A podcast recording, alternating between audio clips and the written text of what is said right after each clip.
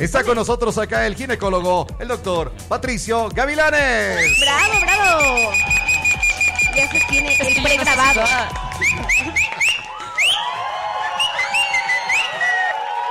Muy bien. Así que Tuco ya no te necesitamos. No.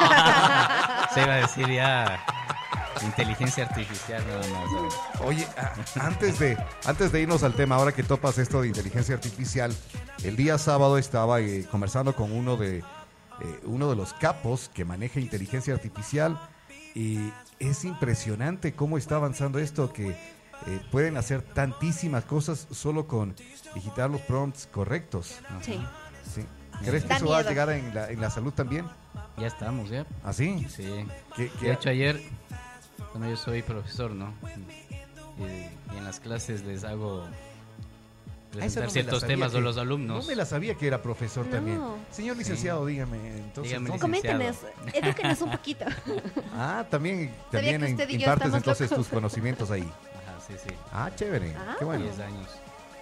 Entonces, mis alumnos me presentaban porque yo siempre les exijo que presenten actualización de temas. Y claro, justamente presentaban una actualización de, de un tema que tiene que ver con tumores de ovario, donde ya toda la inteligencia artificial está creando sistemas y programas donde ingresas los datos de exámenes de las pacientes, de, de pruebas, de exámenes de ecos, y la inteligencia artificial te da analizando todo y te dice cuál es el riesgo, ¿no? Que tiene, O sea, ya, tiene. por eso decía ya después no, ya no van a ser necesarios los médicos porque ya solamente meten O sea- inteligencia artificial y la inteligencia artificial te da la respuesta. ¿no? Yo he visto, he visto Ay, en el celular, eh, va apareciendo dentro de la publicidad que va en, en las redes sociales, va apareciendo diciendo, eh, descárgate esta aplicación, acá escanea tú los exámenes que te hiciste, escanea esto, escanea el otro, y tienes tu médico en casa. Yo decía, qué charlones, o sea, van a tener una, eh, como una base, y van a decirle, ah, usted es de esto y tenga, tómese esto de acá.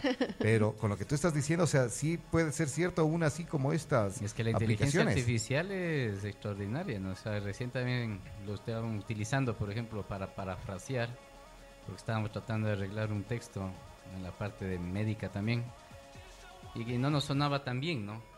Entonces alguien por ahí me dice, metámosle en el chat GPT, me parece que es. GPT. Sí. Y le, le introducen el texto y, y- y le, y le cambia y, le cambia bien, o sea, dice lo mismo con otras palabras y mucho más perfecto, digamos, ¿no? Entonces, me parece a mí extraordinario cómo puede un sistema entender, ¿no? ¿Qué, qué es, qué es lo que está ahí en, el, en, en esa frase, en, en ese párrafo? Es extraordinario. Ayer veía una publicación que hacían de, de la Universidad Técnica de Ambato que los estudiantes con ba- en base a la inteligencia artificial recrearon con fotografías, documentos y todo cómo era la iglesia La Matriz, lo que hoy la conocemos como la catedral, Correcto. y lo ubicaron en el mismo sitio y cómo estaría ahora esa iglesia dentro de eh, eh, el pa- paisaje urbano que existe en ese sector. Entonces Hermoso. es, es increíble cómo está así, ¿no? Bueno, en esto de la, de la salud, en esa no me la no me la conocía de que sí estaba así. He visto que va en, eh, en muchos ramos, pero la- el uso de la inteligencia artificial en medicina y tiene bene- muchos beneficios también, me imagino. O sea, como todo creo yo, ¿no? Bien utilizado, pero también lo utilizan mal. Nuevamente a, a la parte de docencia Mm. mía, los alumnos ahora hacen los deberes con la inteligencia artificial, ¿no? Ah. Y Oye, pero es que a ver, Pero- hay, hay algo que he he conversado en algunas eh, ocasiones. Está bien, que el colegio seas un sinvergüenza, está bien. ¿ya? O sea, digamos, no está bien, pero ya es Pero pasable. es aceptable ya. Ya es pasable, que estés copiando en el examen, que, que pongas ahí que ahora con inteligencia artificial que te ayuden. Sé que en algunas universidades ya, ya puedes detectar lo que es Sí. con inteligencia artificial hay y lo que no. sistemas ya para detectar. Para detectar eso también, sí. Entonces, pero ya que en la universidad, que te estás preparando para ser un profesional, o sea, tú vas a operar a alguien, a sacarle un tumor y hayas copiado. Pasaste la universidad con chat GPT. Ya, o sea, ya es, es parte de la irresponsabilidad, ¿no? Claro, existe ahora más, ¿no? Bastante. Muchas cosas han cambiado también dentro de la parte académica y docente, sobre todo por el sistema de educación superior que cambió mucho en los últimos años, ¿no? Pero bueno, siempre, como yo les he dicho, ¿no? Eh, nos obligan también a actualizarnos hasta en eso, ¿no? En las trampas. Porque antes había otro tipo de trampas, hacían con esfero borrable, eh, hacían cierto tipo de, de, de, situaciones en los exámenes escritos para poder hacer la trampa. Siempre ha habido. Claro. Pero ahora ya mucho más tecnológico, ahora toca estar un paso adelante para poder darse cuenta ¿no? de lo que pueden ir haciendo. Ujú, ujú. Entonces, va cambiando, ¿no? Va modificándose y también lo obliga a uno a actualizarse incluso en esas cosas. Pero O sea, de- puede de servir, hecho, siempre ha habido. puede servir como para la ayuda en toma de decisiones. Claro que eh, sí, que eso se- es o sea, ayuda en toma como- de decisiones, sí, porque eh, muchas de las veces lo que nosotros hacemos los médicos es eh, hacer un análisis y un compendio de todo lo que la paciente trae o tiene o los exámenes, ¿no? Pues la inteligencia artificial en ese sentido están más o menos tratando de que la inteligencia artificial interprete eso y eso te puede ayudar a tomar una decisión tal vez mucho mejor, ¿no? Porque como dicen ahí, dos cabezas pueden pensar mejor que una y Correcto. tal vez Ya con yo esto. pienso algo y la inteligencia artificial me puede dar otra sugerencia, ¿no? Entonces le digo, ah, sí, ¿no? Parece que esa es la mejor opción. O tal vez no, pero obviamente que siempre lo tiene que analizar uno. O sea, i- inclusive creo que puede analizar un poco más allá entre los riesgos y los beneficios. Porque de pronto la, la- la mente humana dice, a ver, esto va a ser beneficioso, tómese eh, eh, así, pero tienes unos riesgos también con... Claro. A veces uno no toma en cuenta todo ah, en la totalidad, ¿no? Entonces puede ser que ahí la inteligencia bueno artificial sí tome en cuenta en, en- en la totalidad de los riesgos también y puede darnos alertas más que nada, ¿no? Que sería, yo creo que lo ideal ahí. Pero bueno, o sea, eso es todavía futuro. Eh, Pero, pero ¿crees tú que van a los- ser eh, desplazados o no? En algún Bueno, momento... uno no sabe, pero yo creo que no. Como No, decía, más no. bien es eh, como una ayuda, sí. Como para uno decir, tal vez sí, tiene razón, eh, la inteligencia artificial tomó en cuenta algo que yo no, y eso me va a ayudar, pero a la final no creo que pueda una inteligencia artificial sustituir del todo, ¿no? A, a la decisión ya de un médico. Claro que sí. Yo Yo, creo que en pienso ningún caso, ¿no? exactamente igual. A ver, ¿por, te- por qué te preguntaba esto? Porque hay, hay eh, en, en Hollywood, por ejemplo, eh, eh, y eso me decían también el fin de semana, que ahora eh, con inteligencia artificial están creando personajes que los ves y están dentro de películas y que parecen personas directamente, o sea, no que está como una caricatura, no que es un dibujo, sino es una persona que tiene eh, eh, creado esto. Me decía también que puedes darle hasta el sentimiento, que ahora quieres que con inteligencia artificial como que se ponga a llorar. Y puedes lograr ese, ese tipo de cosas. Entonces, los actores de, de, de Hollywood dicen, a medida que avanza la tecnología para crear sin creadores, los actores estrella temen perder el control de sus lucrativas imágenes.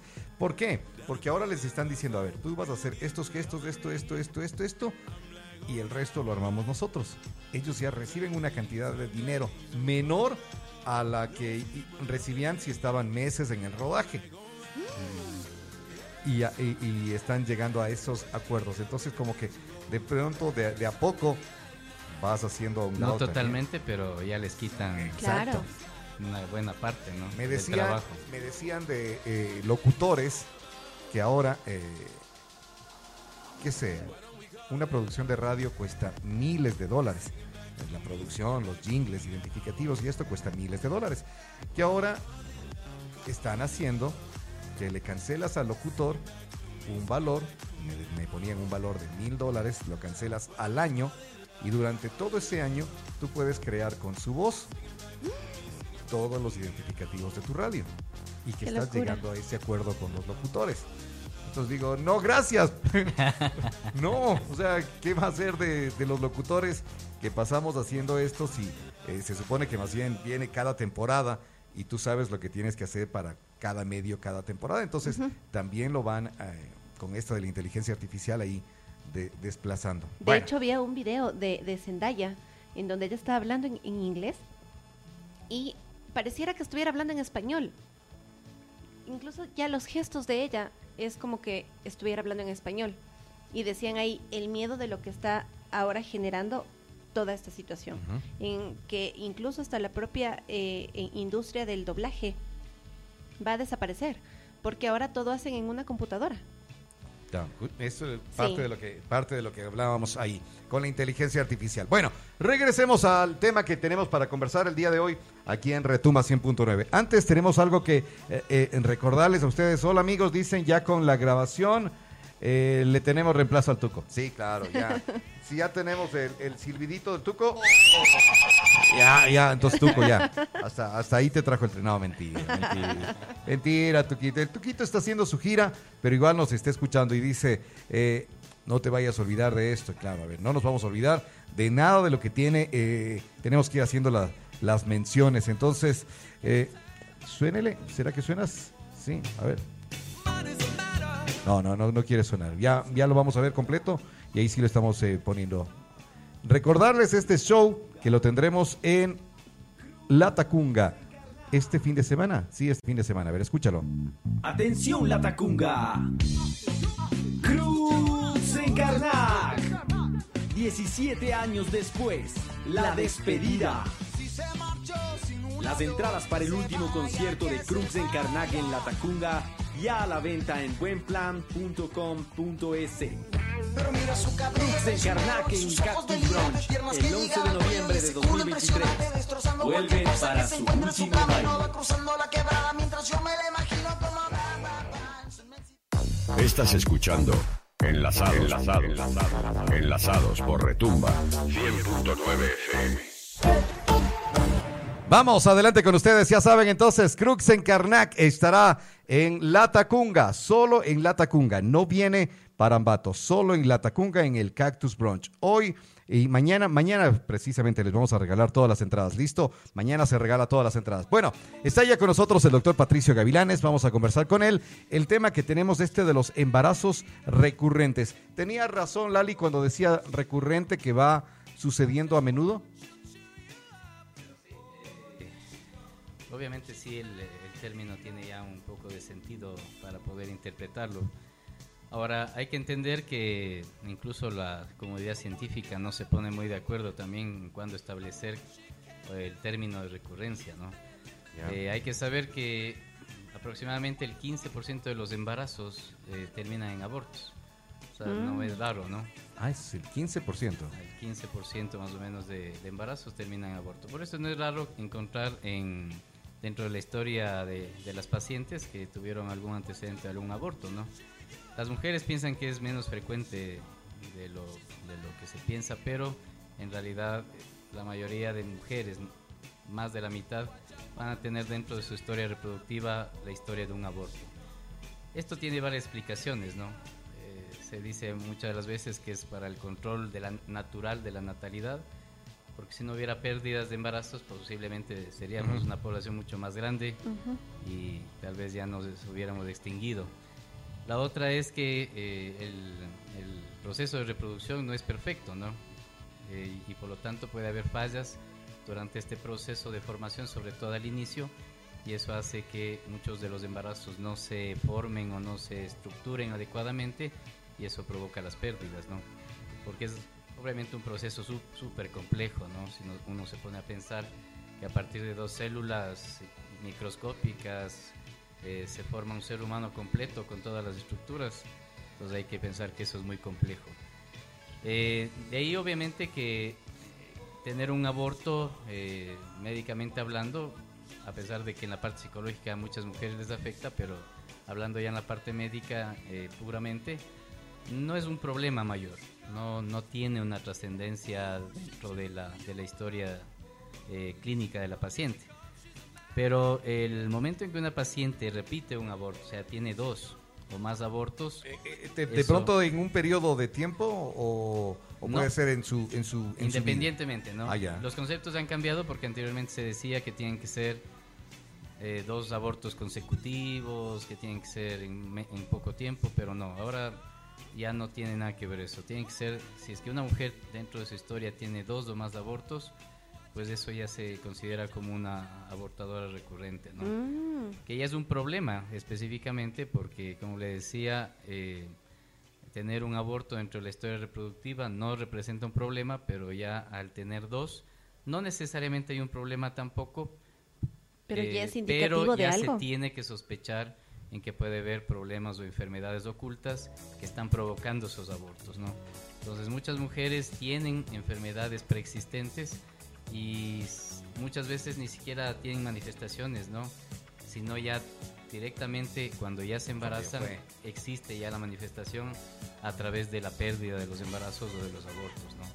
También hay otro concepto, bueno, lo que habíamos traído hoy, que es la pérdida recurrente, donde también se refiere no solamente a los abortos, sino a las pérdidas de embarazos.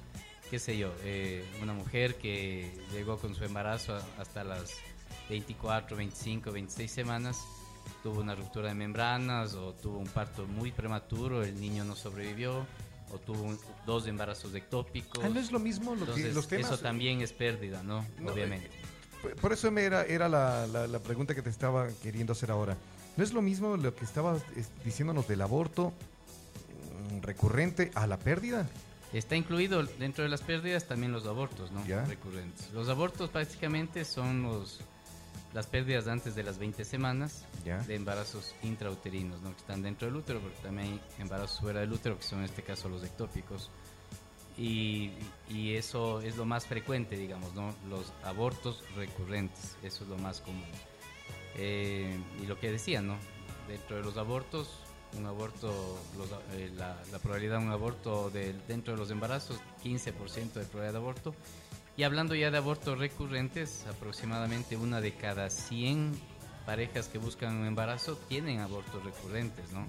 O sea, que decía dos o más abortos. ¿no? Entonces, e- ese ya verdaderamente es un problema y hay que investigar en la profundidad de la mujer principalmente, pero también hay problemas que pueden también venir de la parte del hombre.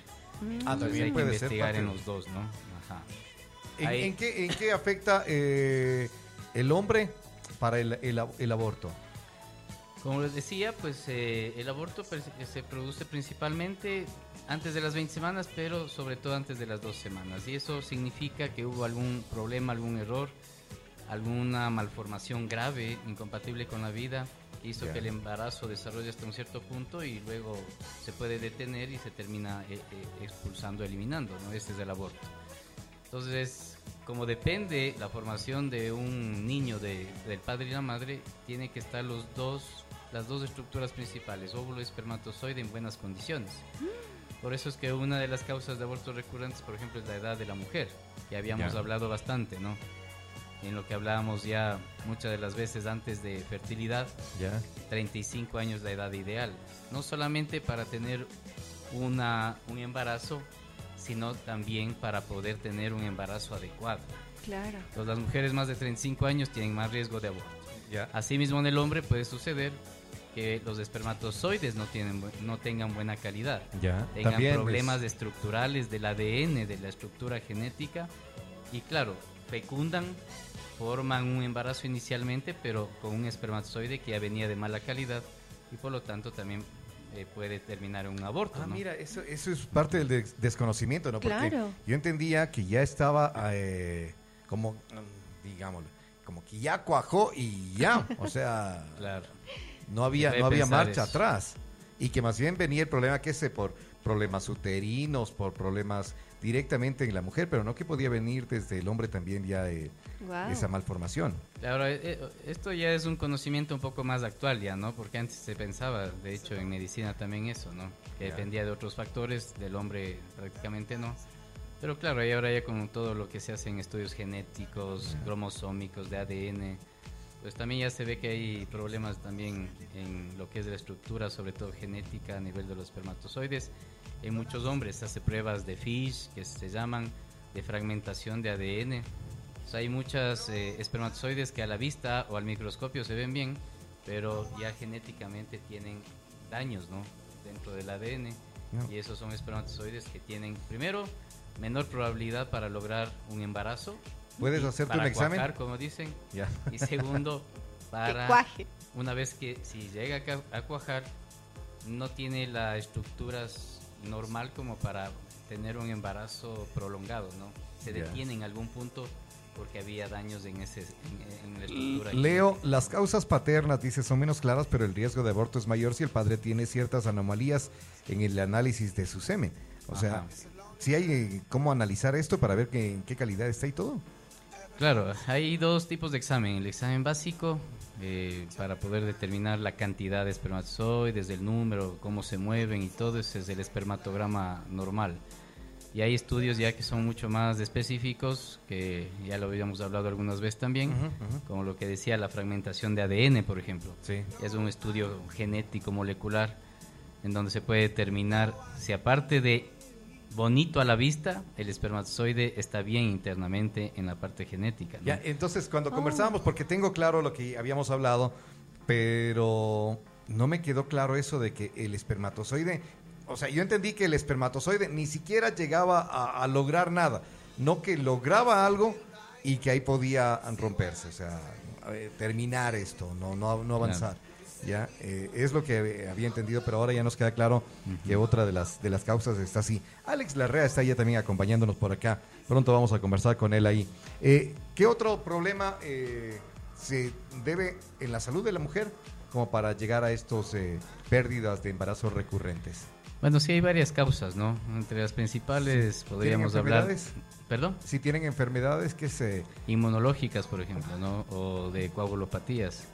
Hay mujeres que tienen enfermedades ocultas de coagulopatías, por ejemplo, factores de coagulación, el 5, el 7, el 2, el 3, son factores que se pueden determinar en exámenes, pero que no determinan muchas ¿cómo cuál? veces sintomatología, ¿no? Ya. sino que tienen una tendencia mayor a formar trombosis, entonces a veces trombosis de piernas o trombosis a nivel cerebral, eh, solamente ahí se dan cuenta, o cuando tienen abortos recurrentes. Ya. Problemas inmunológicos, eh, el principal el, an- el síndrome antifosfolipídico, el lupus eritematoso, que el es lupus. más conocido también.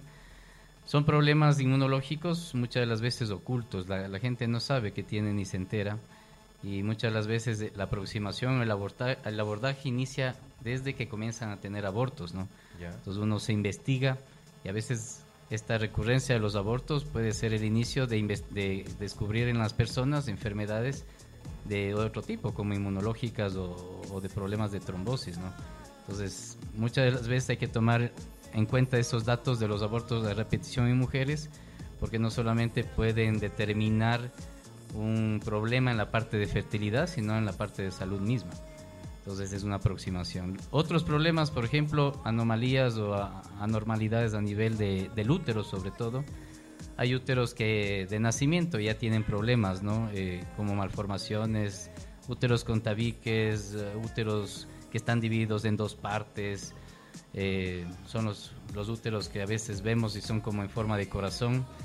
Son úteros con malformaciones y eso obviamente no permite una adecuada implantación y por lo tanto también producen pérdidas, ¿no? También pueden adquirirse problemas dentro del útero, hay un síndrome que se llama Asherman, donde se daña la parte interna del útero, no permite que se adhiera el embarazo adecuadamente al útero y también termina con abortos de repetición, ¿no?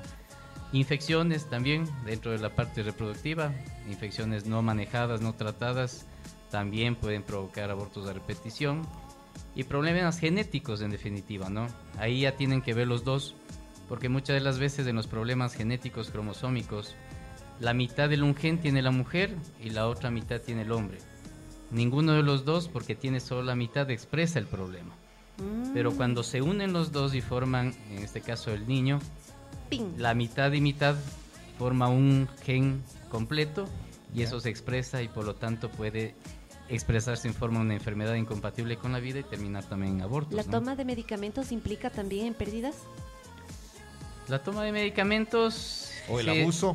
O el, sí, o el abuso de medicamentos. Claro que sí, o sea, medicamentos, drogas, eh, sustancias que también pueden causar pérdidas, sin embargo es más raro, ¿no?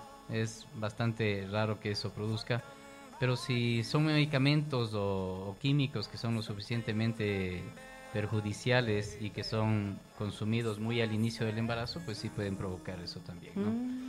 No está dentro de las causas principales, digamos, pero también Pero puede, puede. ser una causa. Pero ¿no? puede, puede ser. Ya. Eh, ¿qué, qué deben, ¿Cómo deben prevenir para no tener uno de estos embarazos recurrentes? Eh, pe- Per- perdón, pérdida de un, eh, pérdida de un embarazo. Bueno, hay causas que son prevenibles, otras modificables, otras no. Eh, dentro de las modificables podría ser esto, ¿no?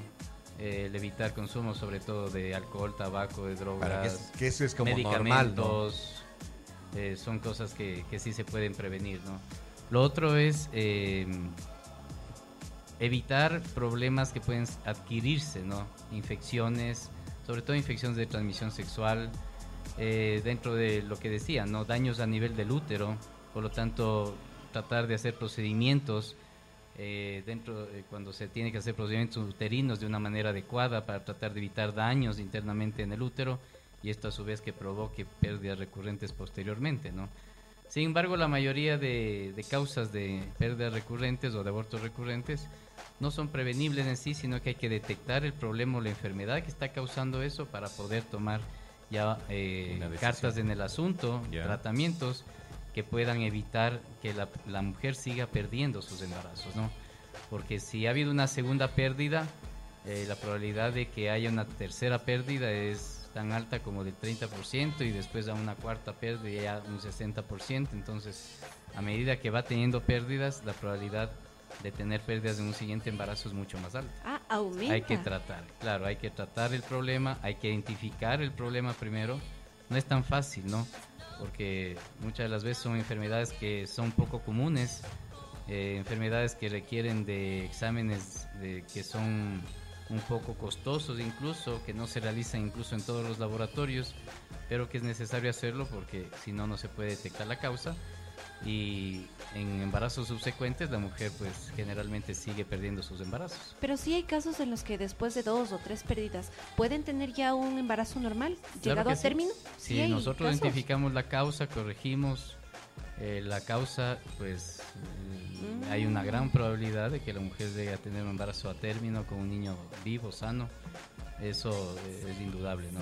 Pero obviamente conociendo la causa. Si no conocemos la causa, imposible, no, no, no se puede asegurar de que pueda haber un, un buen resultado en los embarazos. Mm, qué Entonces, interesante. Eso es la importancia, ¿no? De, de saber que un embarazo no, no es preocupante. Dos o más, ya hay que consultar, ya hay que hacer una evaluación integral y completa, ¿no? Y que involucra muchas cosas, como les decía. No es algo tan sencillo, tan fácil, pero a la final se, se obtiene buenos resultados, ¿no? Si uno identifica la causa, pues se puede tener con tratamiento un embarazo totalmente normal.